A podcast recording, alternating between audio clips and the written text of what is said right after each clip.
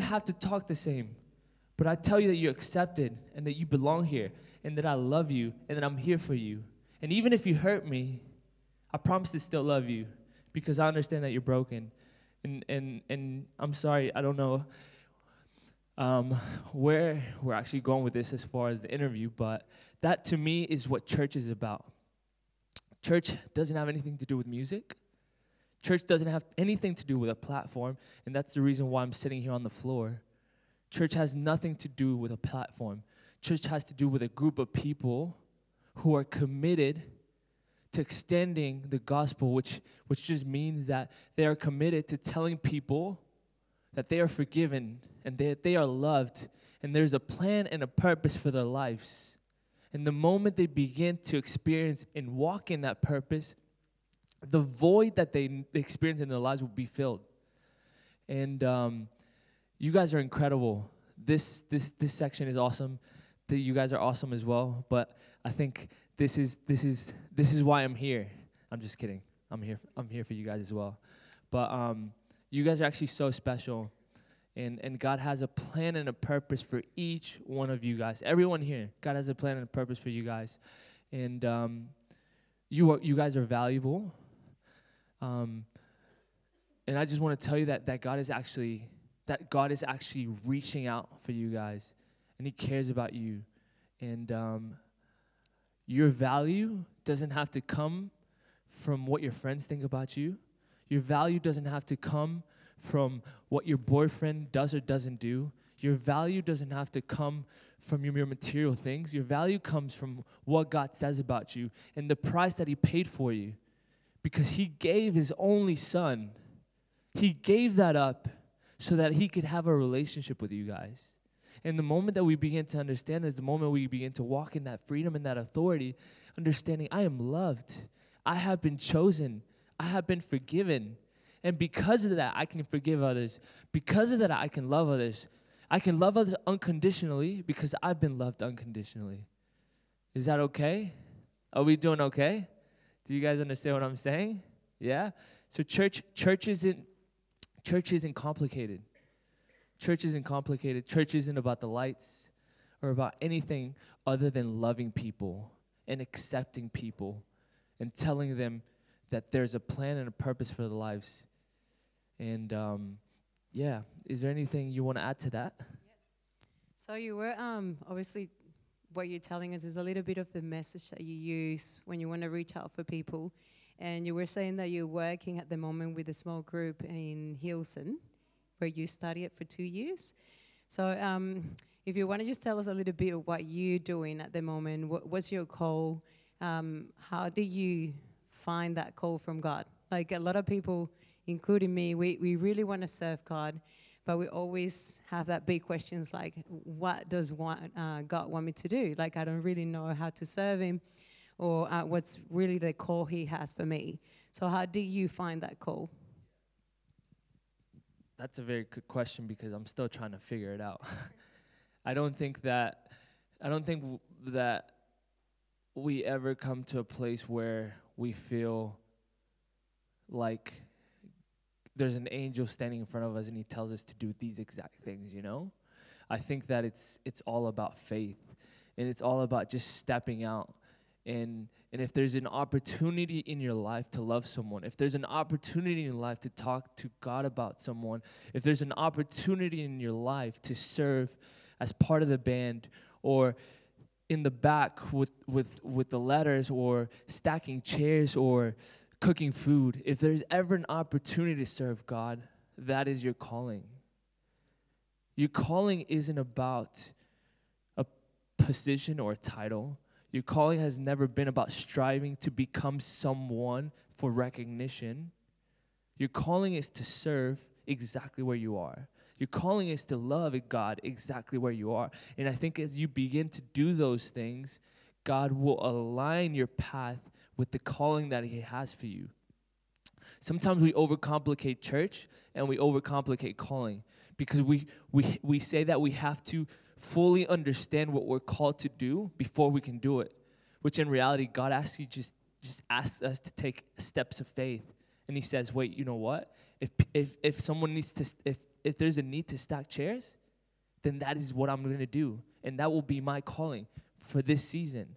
If there's a need for to park cars, if there's a need for anything, that should be your calling. And you should do that wholeheartedly. You should do that grateful because that's how you will serve God. And that's that's how I'm serving God. And and I think coming back to the question where I'm really passionate about about evangel- evangelizing, it's because um, if I'm being, can I, can I be honest with you? Are we, are we, I think we are family, right? So we can have honest conversations. And I think there's a lot of times where church feels like a very judgmental place.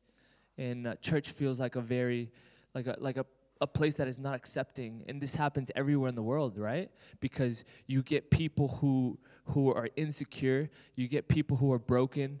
Um, my dad always says that church is, is, is a, hospital for the broken, not a museum for the holy, right? So what happens when broken people come together? They it's it's their brokenness that sometimes hurts others. So so for me, church sometimes because I look different, you know, I I, I have tattoos, um, which by the way, that doesn't disqualify me. I'm still a Christian, you know. We can have tattoos and love God at the same time. We can, um, it's not about religious acts, it's not about looking the part, but actually it's about a heart posture. Serving God is about your heart, it's not about an exterior appearance. Um, and that's the, that's the reason why Jesus came. And that's the reason why Jesus came and spoke against the Pharisees, the people who looked like they were the holiest, but in reality they had a toxic heart. And Jesus said that it's not about the way your exterior appearance looks, but rather your heart and the posture of your heart. So saying that to say, I was in a place where I felt like I, I, I, wasn't accepted. I felt like I was judged. So, in that place, I naturally went and started looking for people who looked like me, but weren't in church. And I said, You know what? You're awesome. You, you look like me. You dress like me. And, and we, we we have a good time. I want to bring this person to church because although I can't relate to people who are in church now, I'm going to fill it with people who I can relate to. And because of that, I'm going to start bringing people who I want to hang out with and they're going to get saved and I'm going to have more people that I can relate to. And that was that was initially my my motivation behind it. I said, "You know what? I'm sitting in church right now and there's there are very few people who who who who, who genuinely get, I get along with. So what I'm going to do is I'm actually going to go look for people. I'm going to bring them. I'm going to evangelize to them. I'm going to say, "Hey, come come to this place. It's awesome. God has a plan and a purpose, and through that transformation, different types of people, different types of groups of people started coming to church, started getting saved. Those have now become some of my best friends. And, and I believe that, that, that God wants to fill church with, with different groups of people. It's not, it's not just about one certain group of people. It's not about um, well, you know, that person is super lost or that, and so there's no chance for them to come to church.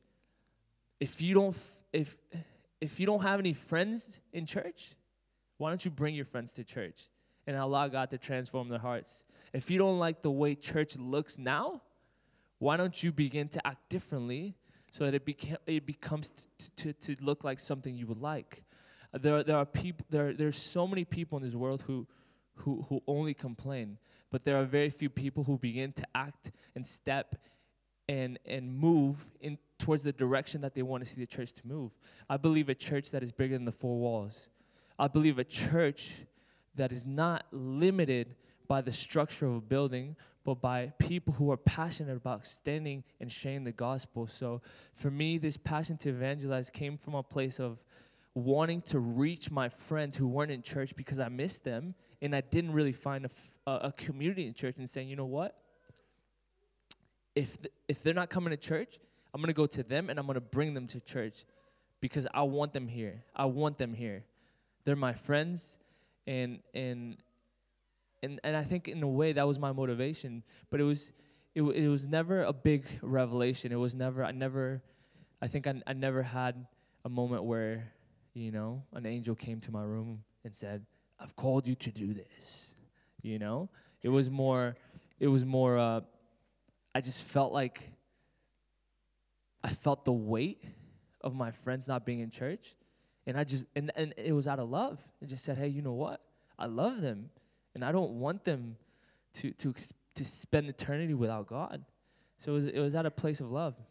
So, what was your biggest challenge um, when you tried talking to your friends that, that weren't believers or the people around you? What do you think was the biggest challenge, uh, or how did you um, overcome that fear or that being shy or talking about God? Like, how did you do that?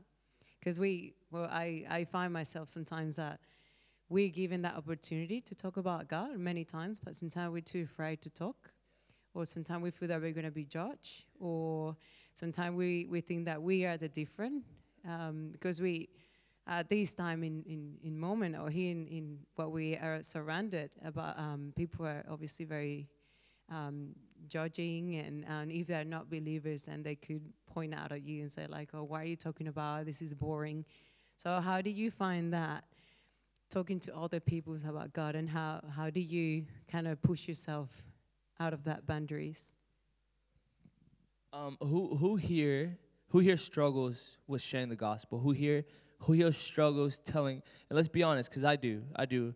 And if if you guys don't struggle with that, then you guys are, are, are or more more courageous than me. But who who here struggles going up to their non-Christian friend or maybe a random in the street and saying, "Hey, who who struggles with that? Can we can we be honest? Is that yeah? It's that's that mo- most of us, yeah. And I think I think the reason why we struggle with that and sometimes we don't feel confident is because we carry the weight of the responsibility. And and we don't understand that it's actually not our jobs to transform someone's heart. That's the Holy Spirit. And the moment we begin to understand that, it's the moment that it just becomes easy because we know that we don't have to transform anybody. We don't have to it's not our responsibility for someone to decide to follow Jesus. Our responsibility it is it is in a way, but it's not our responsibility for someone's heart to transform. Our responsibility is to love them. Our responsibility is to be there for them. Our responsibility is to be the best example of who Jesus was. But that doesn't mean that we have to be overbearing or imposing. Jesus was never imposing he never forced people to believe something. If you think about all the examples of the Bible, all he did was actually just love and forgive and heal. And it was actually through those acts of service that people begin to come to Christ and begin to transform. So if there are people in your lives who don't know Jesus and you say, hey, I'm actually a little scared, I don't know what to do. Like, I feel like every time I bring up Jesus, like they shut me down or this and that, and I'm tired of getting rejected. I'm here to tell you maybe it's not your words that will actually bring them to Christ. Maybe it's your actions. And maybe sometimes we talk too much and not do enough. Maybe sometimes we say that we love them, but when was the last time we went out of our way to serve them? Maybe sometimes we say that, that we care for them, but when was the last time we went out of our way to actually do something for them when it was inconvenient for us. So I think um, it has to do less with what we say and more with what we do. And I'm not saying that what we say is, Im- is unimportant, but what I'm telling you now is that maybe it's not about telling someone Jesus loves you. Maybe it's about showing them that Jesus loves them. And how you show them may actually be the reason why they come to church. Because this person may say, hey, you know what? This guy used to tell me about Jesus, Jesus, Jesus, and but he was never loving this and that, and I was never interested. But he he he's kind of stopped imposing that on me, and he's loving me. He he was there for me when my parents got divorced, and he was encouraging.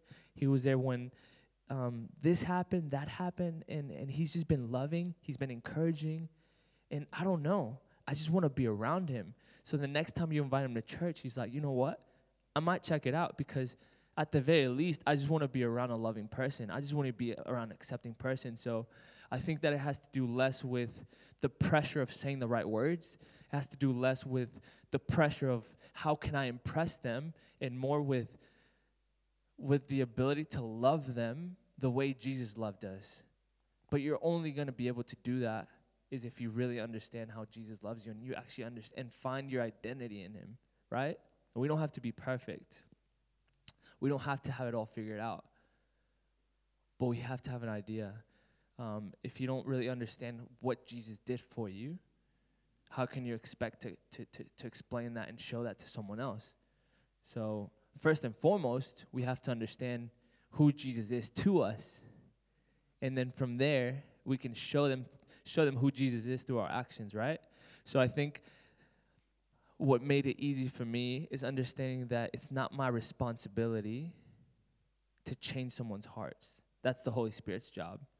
And if we keep trying to do that, we will get frustrated because we will never, ever, ever be able to do what God, what, what God is supposed to do.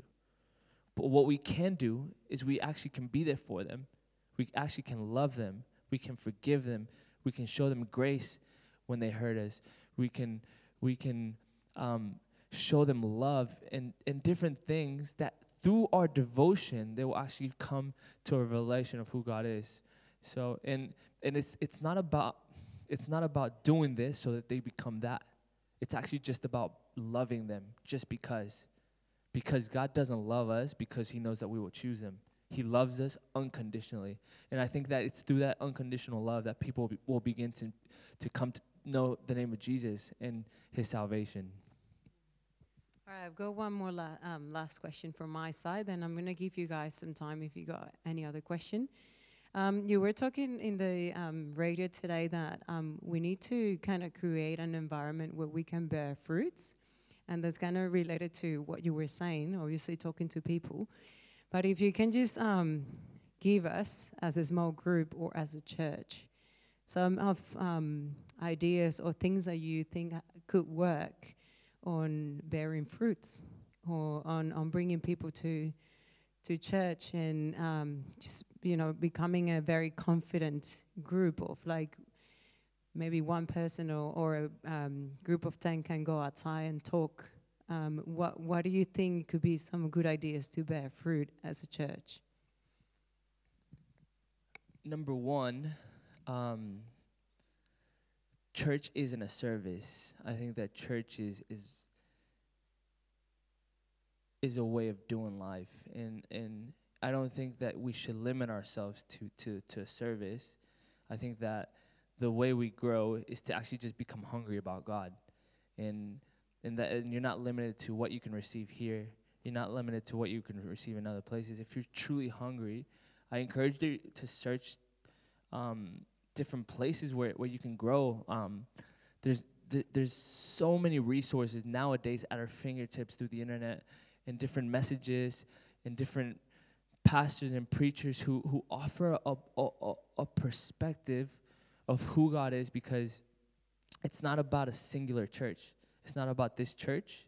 It's not about the church I come from. It's about a global church.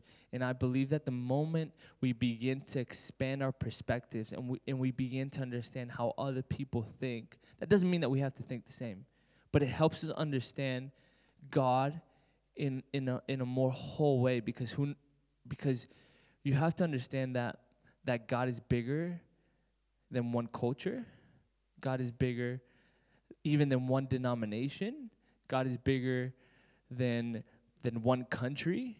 And the moment we begin to understand what God is doing in other places, we actually it helps us grow. It helps us understand who He is in a broader perspective. So, um, and I think going back to the place of of finding a place to, to bear fruit, I think number one you have to you have to find a place where you feel comfortable, like to bring people in. If if you're if you're bringing people in who aren't Christian, maybe maybe they're not ready maybe they're not ready to in a service like this.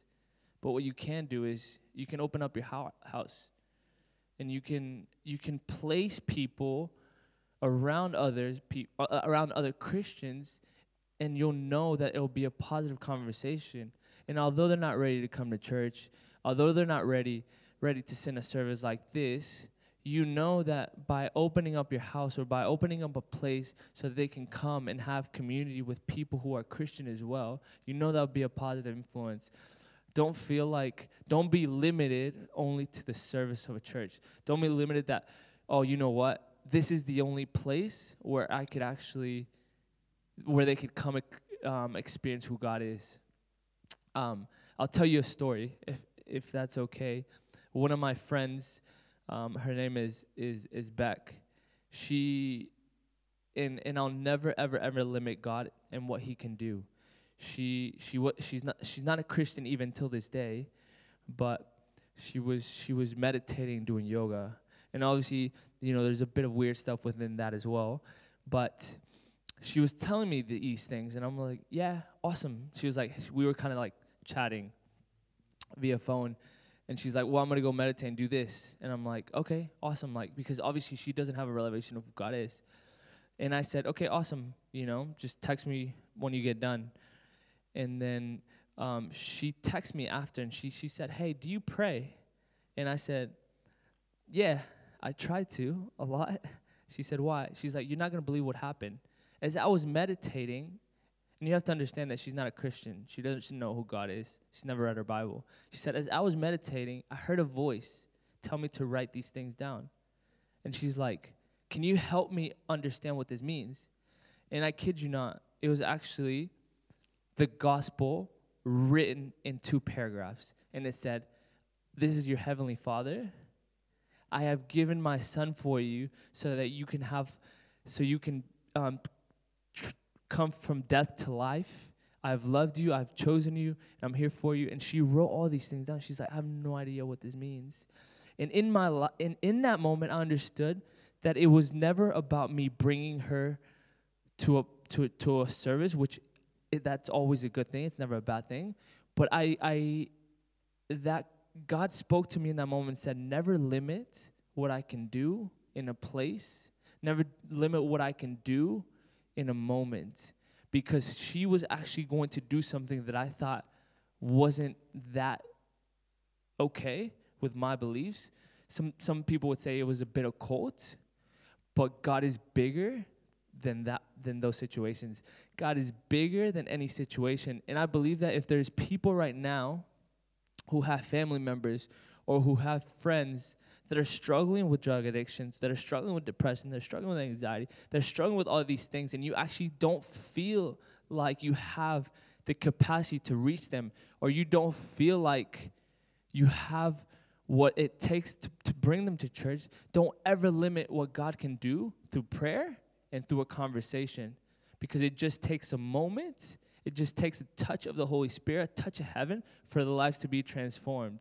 So don't ever limit God. Don't ever feel like you have to bring them here so that their lives can be transformed. Although it's awesome. We need to be in community. And when people accept Christ, we need to be in church. We need to come week after week. But when we're reaching people, don't feel like this is the only place that that could happen because we are the church. You're the church. You know that, right? You're the church. And because of the giftings and the things that God has placed in your life, thousands and thousands of people will come to know His name. And you won't ever be limited by religious schemes. You won't ever be limited by the limitations that your parents faced. You are blessed, you are free, and God has so many incredible things for you. And I bless you in the name of Jesus. Amen. Amen. So don't don't don't ever limit God. Don't ever limit what he can do through you. And yeah. Thank you so much. So, does anyone have any question? You can just raise your hand, and this is the time for you. It's a great opportunity to ask any question about what he said or anything about your life. You guys you guys can ask me whatever you want. It it doesn't even have to be church related. If you want to know what my tattoos mean, that's awesome. If you want to know where I bought my shoes, that's cool as well. Um, I got these at a store in Sydney. Um, if you want to know what I had for breakfast, yeah, feel free. Um, this is, we're just having a conversation, just as we would at any restaurant. So, um, does anybody have anything, anything that they struggle with? Yeah. Something, something that maybe it's something that you've always asked God, like I don't understand this.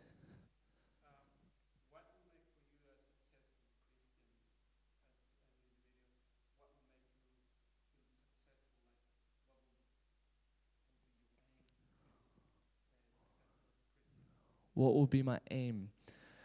that is actually that's an awesome question. I was actually just having this conversation with a friend of mine, and I and I, I said, how do we measure success?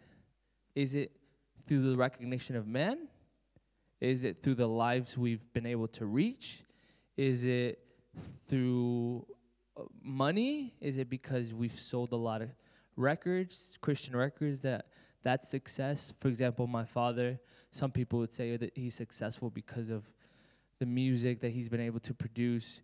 Is it because and and to be honest, I think success can never be measured by an exterior um, standard because I think that the impact that you've had, we will only be able to see that in heaven. And you know what? God's telling you in this moment to never, ever, ever doubt the things that He's placed in your life and the impact that you've had. Because it's not about human recognition, it's not about financial success, because there are people that you have been you have been able to impact and influence that have gone on and influenced other people. And you have you have no idea the impact that you've had on others. And you will only realize that in heaven. And God's telling you that he's proud of you. God's telling you that he loves you. And God's telling you to keep moving forward because there's still so much to do. Um, and he's extremely proud of you. He's extremely proud of you. And and and and I think that we're lucky to be in the same room as you. But going back to saying that, um, I don't think you could ever measure success in this life because we will never have, we will never ever truly begin to understand the impact that we've had by a kind word, by a hug, by telling someone Jesus loves you, even if you never see them again. We will never, ever, ever be able to realize how that's impacted someone's life and the domino effect that ha- that has on other people. Because what happens if that person, because of what you said, they give their life to Jesus and that becomes the next Benny Hinn, but you have no idea. You know what I'm saying? So even even the way Miguel has actually cared and loved for us, he doesn't realize the impact he has in, he's had in our lives. But it's actually been an incredible thing, and those are the things you you will never be able to measure. So I think that success can never be measured from a, an exterior um, place. I think that as Christians, we we we feel successful when we truly know that that we're walk we're being obedient to everything God has called us to do. It, it's about obedience. It's not about accolades or recognition or merits. It's about obedience. And I think if you're truly being obedient to the, everything that God has called you to be, you are as successful. You are you are more successful than than even other people, you know, because there are people who could look su- successful, but they're not being obedient to the cause. Um, so you're you're an incredible guy. You're awesome. God has so much for your life. Even now, you've d- I feel like you've done so much, but God's telling you it's only the beginning. It's like the tip of the iceberg. There's so much more. And there are things. Do you have kids? there are things that God has promised you that He will fulfill through the life of your kids. And don't ever feel frustrated because you haven't seen the fulfillment of God's promise on your lives. Because He's telling you right now that He's a generational God and He will complete, He will, he, he will com- give you everything He's promised, even if it's through the life of your kids. So keep moving forward, keep investing in their lives, and keep believing for the miracle. You have a question? Yeah. Yeah, make one up. G- give, give me your best shot.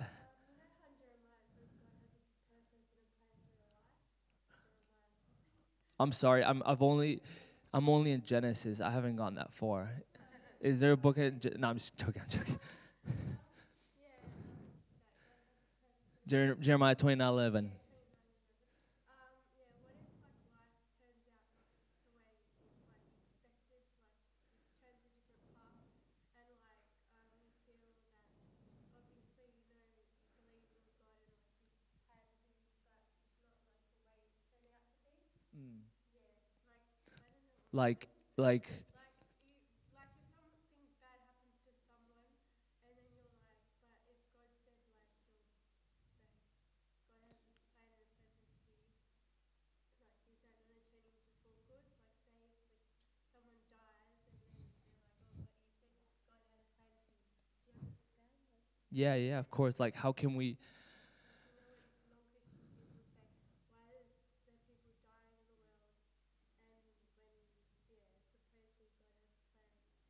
Yeah.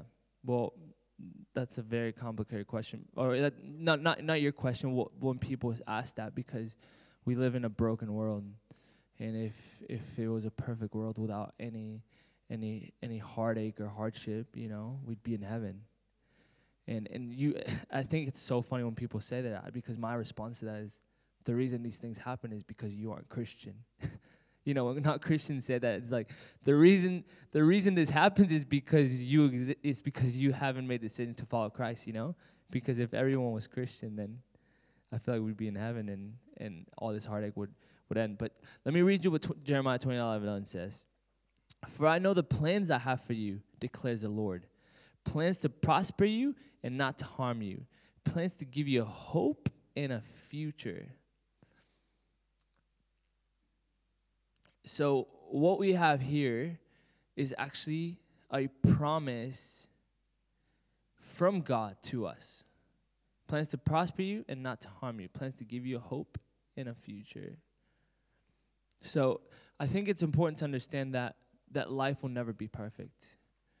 Um, but what we can what we can trust and know is that God will always always take care of us. And although we we go through situations that are tough, although we may experience sickness, illness, we may even experience the passing of family members or we may experience people who we love in addiction and different things like that. We have to be able to trust God and know that He outworks everything for the good of those who love Him, and that we have to trust Him. And we have to understand that there's a bigger plan, even if our eyes can't see it, you know? So I think that that we can never we should never treat God from a circumstantial standpoint, saying, You're only good if I see that you're good, or or I only love you if things are going the right way. We should never ever be circumstantial Christians. We should be the type of Christians that say, hey, you know what? I love you, God, and I serve you. And although things aren't perfect right now, I believe in your goodness.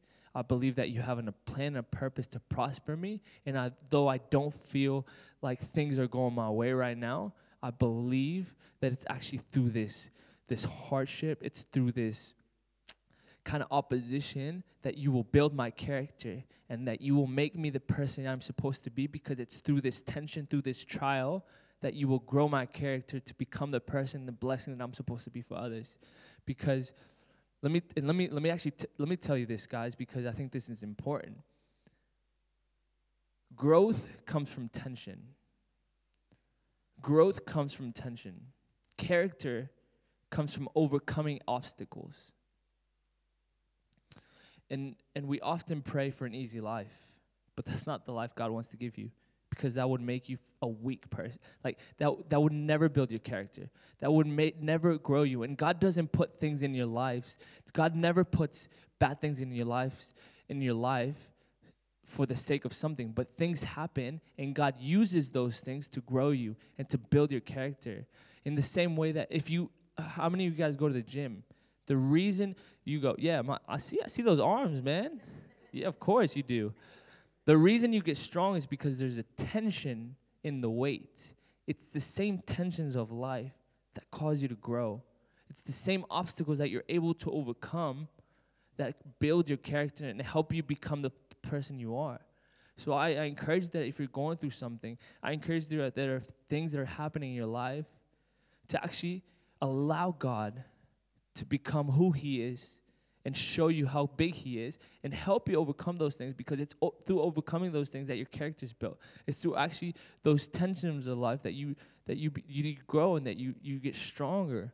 And um, we we aren't promised a perfect life. We aren't promised a life without hardship or pain. But what we are promised that He is faithful and that he will never abandon us and that he will always be for, there for us. And if we cry out, he will answer that He is a Prince of Peace and He will fill us with peace as well. So, um, yeah. Hopefully that answered your question. But it's a very, very tough question. Um, I feel like you have a que- do you have a question?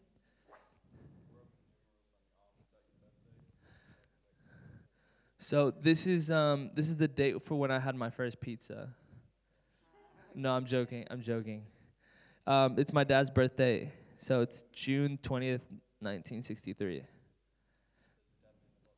Yes, my dad is. My dad is my hero. He is. sorry, I think second to Jesus, the person I love the most. Um, he's been an incredible inspiration to my life. He is the most Christ like person I've ever met. He is so selfless. He's always sacrificing things for our family and for others. And um, if I can become the um, if I can become half the man my father is, then then I then I think I'd be I'd be a pretty pretty damn good person. Is that I'm sorry, is that okay to say? Damn? Yeah? Okay. So yeah, um and uh, can I maybe I can share this right now. I don't know how we are on time, but my dad and I my dad is a pastor and he traveled a lot when I was young. And um I felt like I grew up without a father to be honest because he was gone all the time and I never saw him as a kid. And it was because he was traveling for ministry. And I didn't really understand the importance of that. And as a kid, I felt like an orphan. And to, to add insult to injury, I felt like he was leaving his own family orphans in order to care for other orphans, you know? So it was like it was like taking food from his own family to give to other people while leaving his family to starve, right? So it was something that, that I, I didn't really understand. And he didn't actually even realize the effect it had on my life.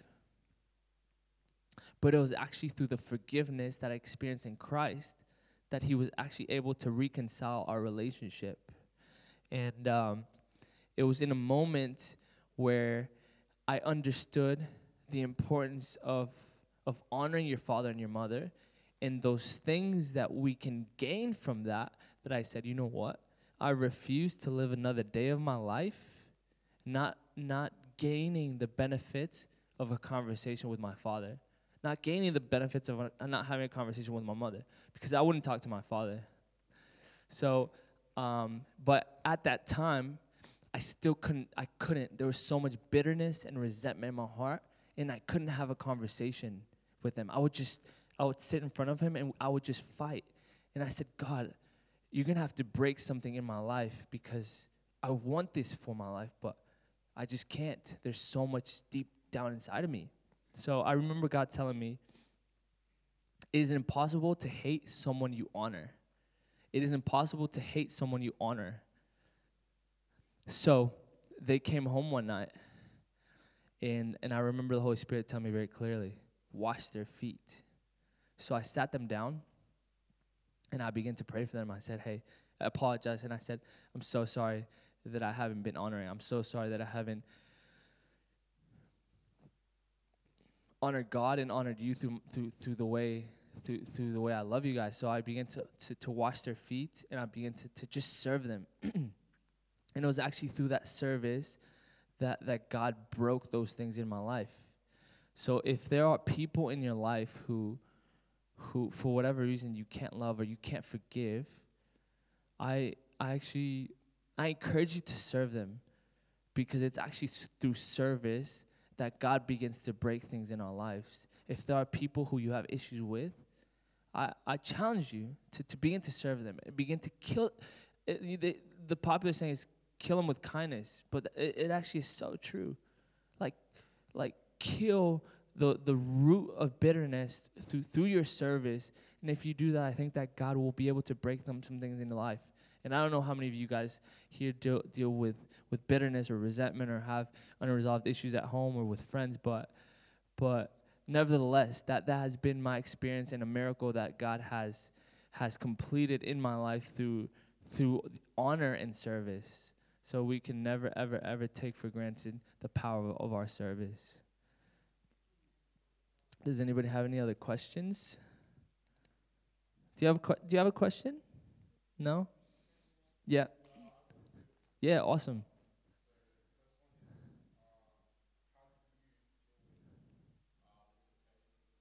Okay.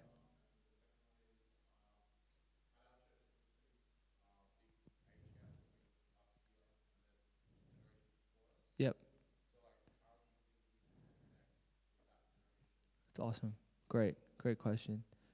Number one, how do we deal with the temptations of the world? Man, to be honest, I'm I'm I'm struggling. No, I'm just kidding. Um, I think that just remain focused on Jesus. And I know that sounds like such a cliche thing to say, but um, it's it's actually through just remaining focused on on who he is for you and what you've been called to do and and and taking care of of your eyes taking care of your like so i think that we live in a very entertainment driven society and culture. And if we if we if we peel back the meaning of entertainment what does entertainment start with? Enter right entertainment what that actually means is that things are entering your mind and your heart through either your ears or your eyes, right? When we watch movies, it's both. When we listen to music, it's through our ears.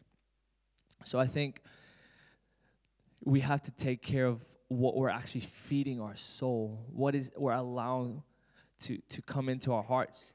And and I'm not saying that you only have to listen to Christian music, you know, which maybe for some of you that that would be a good start, you know. Or I'm not saying that you can only watch Veggie Tales. But what I am telling you is you have to be careful because what you what you what you feed yourself with will become the result of your actions in your heart. And and if some of you and if some of you actually I'm gonna, and I'm to be honest, if some of you guys are here struggling with pornography or struggling with different things like that, I would say what are you constantly feeding your mind? Are you constantly watching movies that they that are overly sexual? Are you constantly um, allowing your eyes to wander when when when you're out in the street doing these things? So it's actually what are we feeding ourselves? What, what the music we listen to? There's so much garbage in the music we listen to that that that can enter even our subconscious, and then we, we, we and then we don't realize why we act a certain way. Why why am I this way? Well, my man, you've been listening to 50 Cent for the past five hours, and then you realize why you want to li- li- li- like a lollipop. You know what I'm saying? So um, so she's like, yeah. no, I'm joking. So yeah, no, it's it's it's it's about taking care of of of what we're feeding our souls, you know. And I'm not saying that you have to be um, religious about that, but also just be wise and be be be smart with what you do and and I think that th- I think that if you're focused on on who Jesus is in the Bible, it'll be very hard for you to to do the things that will hurt him, you know? Um, I think the moment uh, number number one, the moment that we're not in community with with Christian people, and the moment we we stop praying and reading our Bibles is the moment that temptation can actually grab a hold of our of, of, of our lives. And it's in my life, it's been those times that I've that my devotion and my, my prayer has lacked. My my my my my relationship and my community that that that temptations I've had actually have had a grip. And and if you're dealing with an addiction, and actually let me let me say this as well. Church needs to be a place where we can talk about our problems, right? I'm not perfect. And actually, there is nobody here that is perfect. There is nobody here that isn't struggling with someone. Not even the people in the back, not even myself or, or her or anybody else. We all have issues. We all have things that we struggle with. We may not all be acting in sin, but we all have things that burden us and that, that tempt us each and every day. And the moment that we stop acting like we're perfect, the moment that we stop acting like it's actually, it's actually, you, we shame people because we struggle with things, the moment we stop doing it and saying, you know what? I'm not perfect. I struggle with things. You're not perfect. You struggle with things. Let's create an environment to support each other. You struggle with this. I struggle with that. Let's have an honest conversation. Let me hold you accountable. Let me, whenever, whenever you're feeling like you're being tempted, you can come to me because I won't judge you. I won't think any less of you. I want, I, want, I want you to get better because I believe in you. I believe in your future. I believe that you're not defined by your faults, but you're defined by who Jesus called you to be. So I think the church needs to be a place where we stop shaming people, we stop judging be- people because of their faults, and we begin to have create a safe place to have conversations in which people can share their struggles because there's nothing the devil wants more than for you to keep your struggles in the dark. Because when you struggle alone and in the dark, there's no one that can help help pull you out of that. And the devil will have his way. But the moment that you begin to seek counsel, the moment that you begin to seek help, that's the moment that the devil loses power because that's the moment that, that prayer comes into play. That's the moment that people begin to support each other through prayer through encouragement, through the word of God. And that's the moment we begin to overcome our issues, addictions, and different things like that. So I believe in a church that is not shaming people, that is not judging people of, of their faults or of their shortcomings, but I believe in a church that creates a place, a safe place where we can have conversations. And it's through those conversations that we can actually overcome the things that we're struggling with right now. So um, I encourage you guys to, to, to seek Seek people that you can have those honest conversations with because it is never ever okay to, to do this journey alone. It's never okay to to try to figure it out on your own because it's actually through community that we we overcome some of the things that that that, that kind of hold us back and that, that we struggle with. And and don't ever assume, don't ever al- don't ever allow the devil to tell you that that you're a terrible person because you struggle with that. Because I guarantee you, more people than you think struggle with that. And, and people in leadership struggle with. Probably worse than that, to be honest, if I'm being completely honest with you. Um, it's not, it's, if, if you're on a platform, if you're in a place of t- position, that, that doesn't mean that you're automatically disqualified from struggles or different things like that. So we need to create a place. And then, secondly, um, how do we connect generations? What what is that?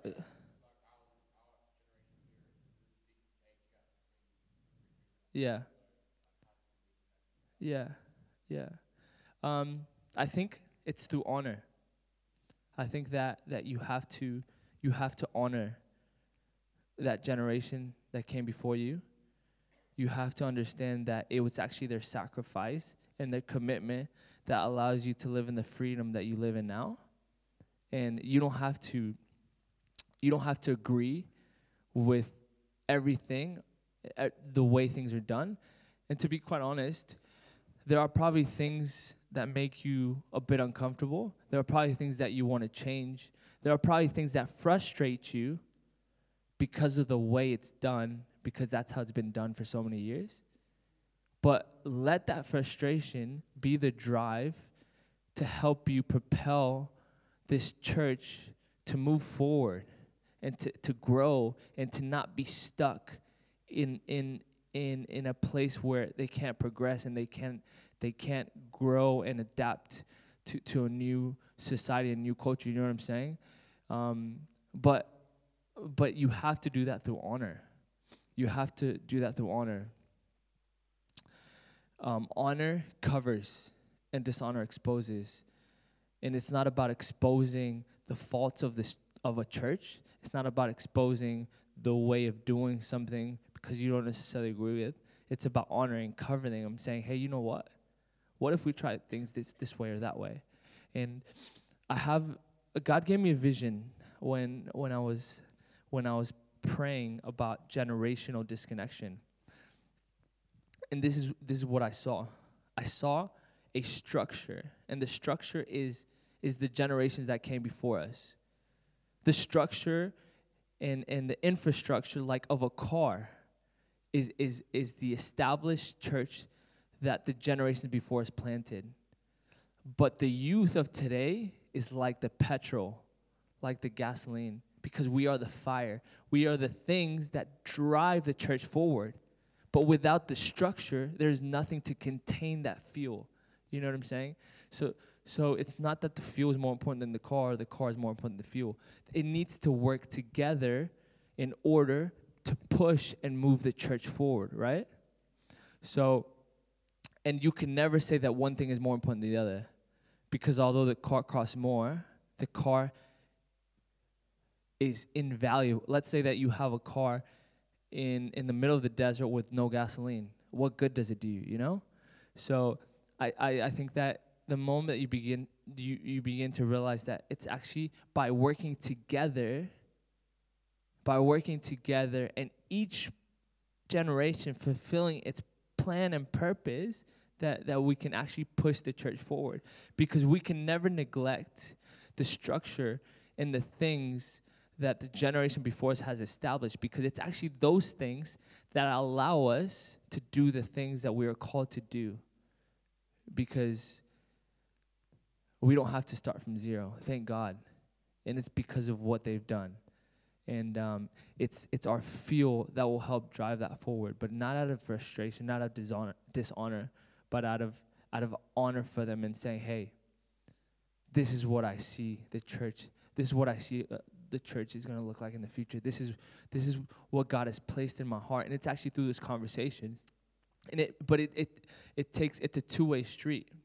I think that the, the the generations that come before us have to be willing as well to trust us, you know, and not to change the essence of the church, but to trust that that our passion and, and what we see is actually something that that is given by God to, to move the church forward. So um, but the only thing you have power over is how you honor and how you serve. And I think it's through that that, that people will begin to realize, yeah, there's actually a gifting and a calling on this guy's life. And and we we we better listen to some of the things that he has to say you know because we know that that that God is speaking to him. So um, yeah it's I think that it's extremely important to to work together. And I think that at times I think young people believe well you know what? We don't need them because they're they're so old school or they they they're stuck in in the in the past this and that which that's completely false. We we we we need them more more than than we think because they provide the structure we need. They provide um, the backbone of a church that that allows us to actually move to, to step into that and, and, and push that forward.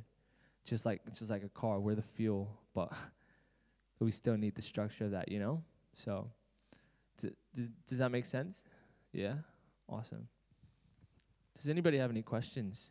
Any other questions? No? My man? I'm, going to dig a question out of you. Is that all right?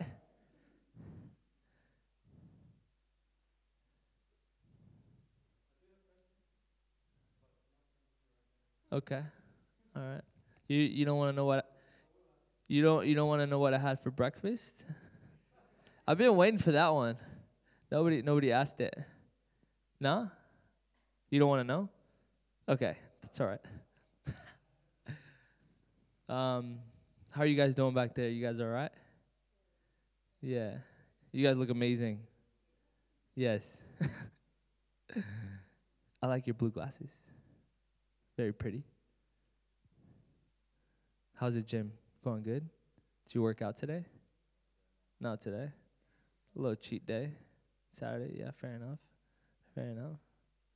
I like your Converse. They got platform. Mine don't. All right. My man over there with the Jordan hat. Hey, you know what? God actually highlighted me to you when, when you when you were standing back there, and um, I just want to tell you that God has something incredible for your life in that you are not abandoned, you are not forgotten, you are special, You are valuable. God has a plan and a purpose, and you will be a man of faith. You will be a man who sees things as if they were, even if they're not. And it's actually going to be through the vision and the faith that you have that God will actually begin to bring revival to this world. And it's it's it's through through through that faith you're going to be a pioneer of different ways of reaching the world for God. You're going to be the type of person who who thinks outside the box and who does things um, differently than than other people expected. But it's actually be, but it's because of those things that you will actually be able to reach people that nobody else ha- have has been able to reach. And I truly believe there's a call in your life to reach the lost, to to reach the broken, and to reach the people that that that that people have have deemed as as a lost cause. You're, you're gonna through the words that God gives you and through the giftings that God has given you, you will be able to speak, and chains will be broken. You will be able to speak, and addictions will be broken. You'll be able to speak, and people will become free from demonic oppression. People will become free from depression, anxiety, and it will be because you have been committed and devoted to the calling of God's um, of God's purpose on your life, and you have believed, and you have been obedient, and you have walked. And it's because of that faith, and it's because of what you see God has called you to do. So I encourage you, and I and I bless you, and and and I'm excited to see what what God has for you because you're an incredible you're an incredible person, man, and and don't ever doubt that. Don't ever doubt that. God cares for you. He's proud of you, and um, He's never forgotten you. There are times in your life where you have questioned, Where are you? Where have you been? Why is this happening in my life? And he, He's been there. He's, he's been there every step of the way. He's never left you, and He will never abandon you. And He loves you, and He's proud of you. Amen. Amen. Um, awesome. Do you want to say something? So um, I just want to share a word uh, from First of Corinthians 15, 58. Um, and then we just want to pray for you. So I'm going to just ask everyone to stand up with me and reach out your hand um, just to bless Marco's life and what he's doing and for sharing their worth uh, with us today. And then I'm just going to give you a, a bit of time for you to pray for everyone here, if that's okay with you. So um, the word of the Lord says, Therefore, my dear brothers and sisters, um, stand firm. Let nothing move you. Always give yourself fully to the work of the Lord, because you know that your labor in the Lord is not in vain. So I wanted to share that with you. Yeah. First of Corinthians 15, 58. Therefore, my dear brothers and sisters, stand firm. Let nothing move you. Always give yourselves fully to the work of the Lord, because you know that your, the labor in the Lord is not in vain. So I wanted to share that with you because what you're doing is it's great and um, it's just a, a bit of a motivation for all of us that we there, there is nothing that can stop us. Like you said, no, the way we look, or if we think we're good enough, or if we think we got what we need to serve God, we just have to do it every day. And we're never too young to do that or too old to do that. And I think if we understand that, um, it just opens your mind a lot and your heart to serve. And we just need to do it thinking that we're not doing it for, for who is watching, for the pastor, or we're not doing for our parents. We're just doing it for God. And He's not in vain. And He's worth it that and even more. So I just want to pray for you. Uh, we're just going to stand up, reach out your hands, and we're just going to give uh, a lot of encouragement to what He's doing, and then I'm going to give you time to pray as well. Dear Father, we thank you, Lord, for this opportunity you've giving us. We thank you for Marcos, Father, because you brought him here for a reason. You're using his life like you only know. Um, he's gone through a lot of things like we all have, and you brought him here, and you're taking him to awesome places to take uh, people to another level. You're using him as an instrument, Father, for um, for you to talk and for us to hear a bit more about you through him. I ask you that you bless him, you bless his family, uh, you bless all his ministry, you bless everyone who's around him, and that you can keep using him, Father, so he can keep touching lives and just, um, you know, keep his heart pure, keep his hands clean and his mind clean so he can keep working for you, Lord. We thank you that um, you send people like him to our church and to our lives because you do it for a purpose. Sometimes we're just blind. Sometimes we're just doubting ourselves. Sometimes we just don't know what to do. And you just find the right person to talk to us, the right time in our lives. Sometimes where we, we haven't got the answer to um, our questions, Father, you talk to, to us through um, other people. We thank you for his life. We ask you, Lord, that you protect him, that you give him anything he needs, that you um, give him wisdom, that you um, clarify his thoughts, that you can um, give him prosperity and um, all the resources he needs to keep working, Father, for your, for your labor, for your work here in Australia, in all the countries that you're meant to take him. Uh, just protect him, Father, and just guide him so he can uh, become a better person, that he can become more like you, Father, and then um, he can keep touching other lives, Lord. We thank you for his life. Uh, we thank you that you keep him safe wherever he goes. And we thank you because you brought him here, Father, and he can um, bless us all together. I thank you because um, we had the opportunity to be here and you know why we're here. We may not understand it now, but, but you will show us later. I thank you, Lord, and I bless his life in the name of Jesus. Amen. So I'm just going to give you a bit of time just to pray. Um,